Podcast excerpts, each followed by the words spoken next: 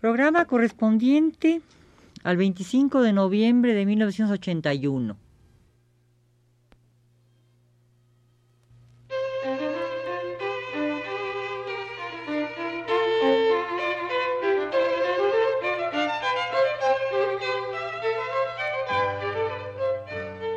Divergencias. Programa a cargo de Margot Glantz.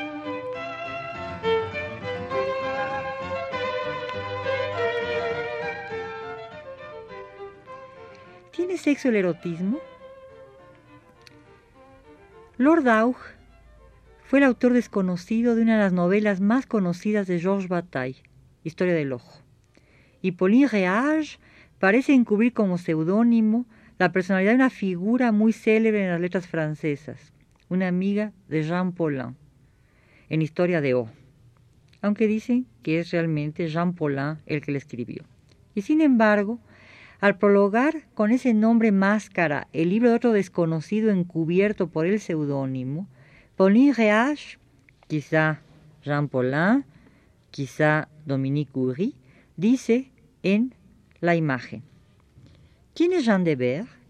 Ahora me toca a mí jugar a las adivinanzas. Eso sí, no creo que el autor de este breve libro sea un hombre. Se muestra demasiado partidario de las mujeres. Y siguiendo con los anonimatos, Anaïs Nin intenta explicarlos en su prólogo a Pájaros de Fuego. Dice así. Es curioso que muy pocos autores hayan escrito espontáneamente confesiones o relatos eróticos. Quienes lo han hecho, incluso en Francia, donde se cree que el erotismo juega un importante papel en la vida, estaban movidos por la necesidad, la necesidad de dinero. Con lo que tacha de un plumazo todo el erotismo, o más bien cae en la pornografía y añade una interpretación. Dice así, centrarse exclusivamente en la vida sexual no es natural, viene a ser algo parecido a la vida de las prostitutas, una actividad normal que acaba alejándolas del sexo. Tal vez los escritores lo sepan.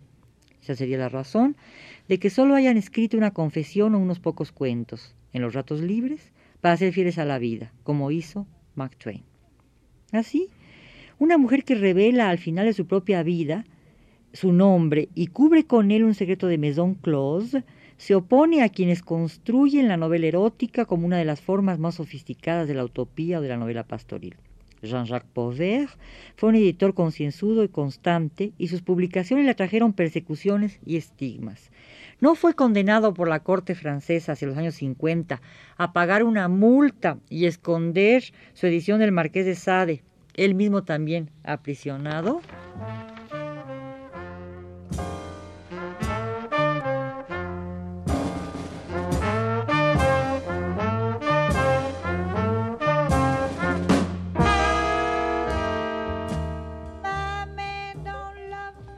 Abierta hoy al mercado, literalmente porque se vende hasta en los supermercados, la literatura erótica, será pornográfica, pareciera no entrar ya dentro de una categoría de subliteratura que vende un texto pretendiendo que es un cuerpo femenino, sino un texto que se superpone de la mujer. Me explico. Antes los textos eróticos se escondían doblemente. En el anonimato de quien escribía, hombre, mujer, si malo hombre, peor mujer, y en el disfraz de la lengua, Sad o Gené, publicados en inglés, Olympia Press. Ahora circulan libremente y es difícil diferenciar lo pornográfico de lo erótico.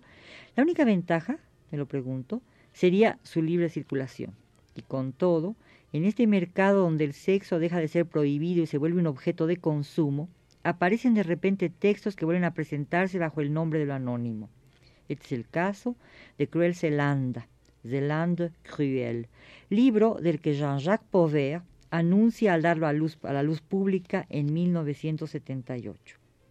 Hasta ahora, el autor, que jamás había publicado textos eróticos, podrá quizás ser reconocido por sus múltiples lectores habituales. Y este autor, que guarda, según los editores de la traducción española, en la sonrisa vertical de Tusquets, las actuales normas que rigen el anonimato, es concebido como mujer. ¿Por qué? Nos preguntamos. Pues difícilmente, contesta el editor, un hombre podría narrar con tanta sensibilidad, sabiduría y lucidez el paulatino descubrimiento que hace Estela de su propio cuerpo, de la autonomía de sus gustos y del atávico desconocimiento que tiene el hombre de la sexualidad femenina. Y así contestada la pregunta, el editor nos regala el texto como cuerpo. Pero ya es hora de que postule yo a mi vez una tesis. Tesis que no lo será, pues es más bien otra pregunta. ¿Por qué al tomar como objeto un cuerpo textual que sigue las líneas de un cuerpo femenino, el erotismo cubre su transcurso borrando antes que nada el nombre que puede descubrirlo o quizás identificarlo?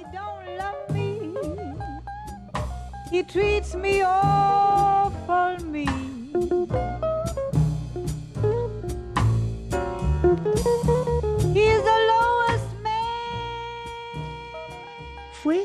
y es por la censura? En parte, apenas en parte. Censura quizás más comprensible cuando de pluma femenina se trata. Anaïs Nin convirtiéndose en madrota de sus propios textos, la madame de una extraña casa de prostitución literaria, como ella dice, o cuando una escritura provoca encarcelamientos o persecuciones legales. Sade, Baudelaire, Flaubert, Wilde, Lawrence, Joyce. Pero en última instancia, autocensura. Aunque esta palabra tampoco convenga, pues la autocensura solo alcanza al nombre.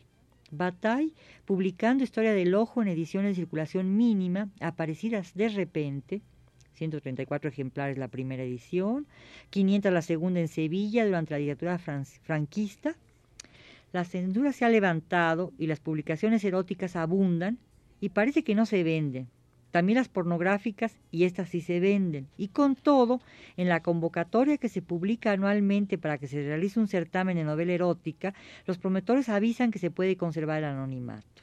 Y sigo preguntando, ¿a qué se debe? ¿Qué se protege con el anonimato? ¿El nombre? ¿El sexo de quien escribe?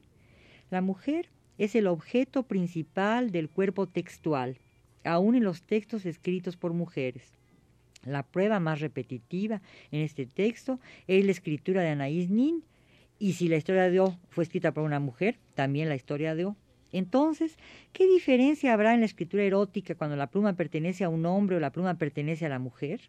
¿Podrá decirse con los editores Tusquets de Cruel Zelanda que es la sensibilidad del propio cuerpo? Mejor, el recorrido perfecto de unos dedos que toman la pluma, el lápiz o la máquina recuérdese la sensibilidad de las yemas, para recorrer con sabiduría la sensualidad y los estremecimientos de su propio cuerpo o de un cuerpo imaginado? ¿Podrá desecharse el problema así? O quizá podemos seguirlo si tomamos el hilo del pensamiento de Pauline Reage. Lo consigno. Sí, dice, es una ingenuidad de los hombres pretender que se los adore, cuando al fin de cuentas no son casi nada.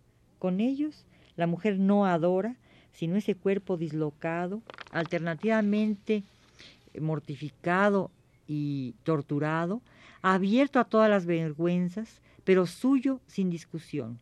En este asunto el hombre queda aparte. De aquí intercalo, perdón por la interferencia, un cuento de Luisa Valenzuela, Cambio de armas.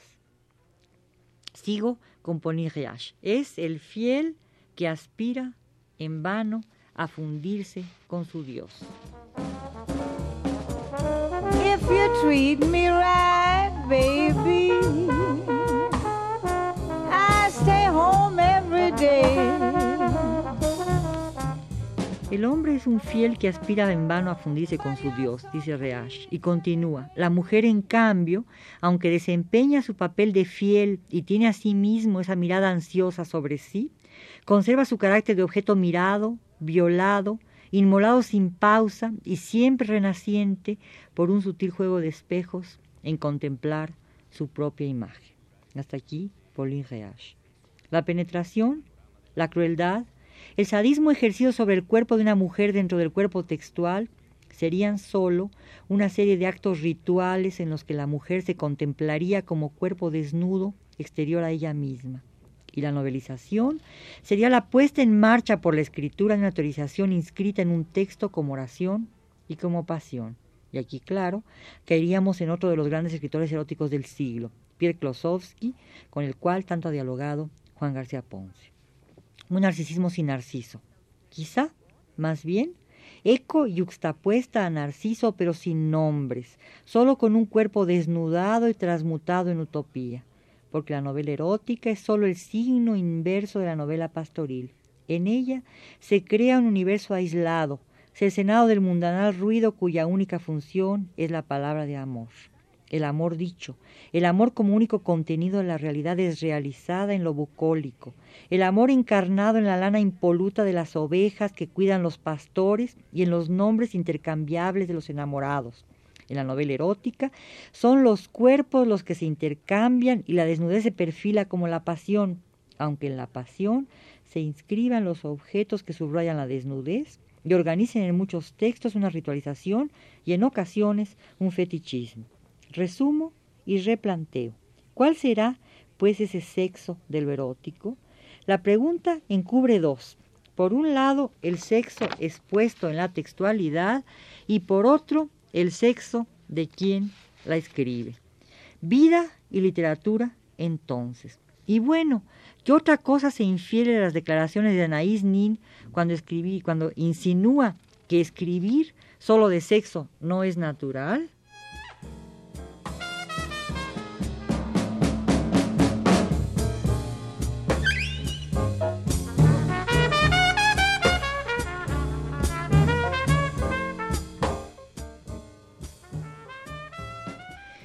Texto erótico provoca una erección o una humedad. Y sin embargo esos textos son, si son buenos, en eso estoy totalmente definida, textos constructores de una utopía, textos que organizan una tradición, que se genera en el Marqués de Sade y se continúa con Fourier para seguir con Bataille, Réal, Jean y el autor anónimo de Cruel Celand. Y por esta literatura que se va engendrando de texto a texto, pasan nombres anónimos, Aquí me viene también a la cabeza el autor anónimo de Irene, quizá Aragón, que corresponden a cuerpos femeninos o a cuerpos masculinos, pero siempre la escritura forma un cuerpo femenino, lugar sagrado del placer y del deseo. El cuerpo es el templo y el templo es un cuerpo de mujer.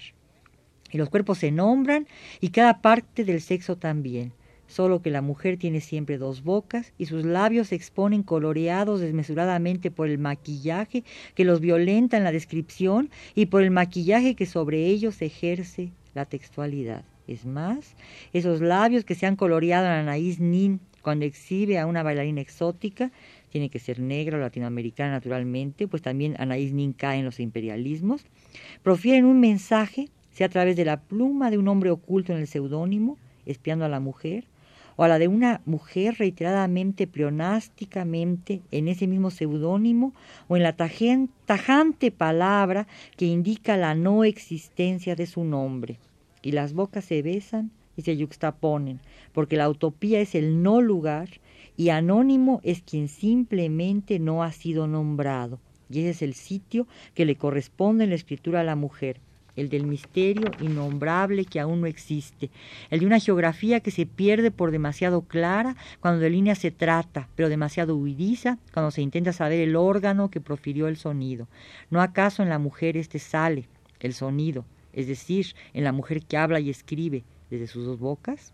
¿No asegura Foucault que el discurso del sexo se pronuncia explícitamente a partir del siglo XVIII? ¿Y no es este discurso el que profiere desde abajo el sexo femenino? Así, el discurso erótico se articula en la boca misma del sexo y la mujer puede representarse en esa doble imagen, en ese espacio labial y vulvar de los discursos.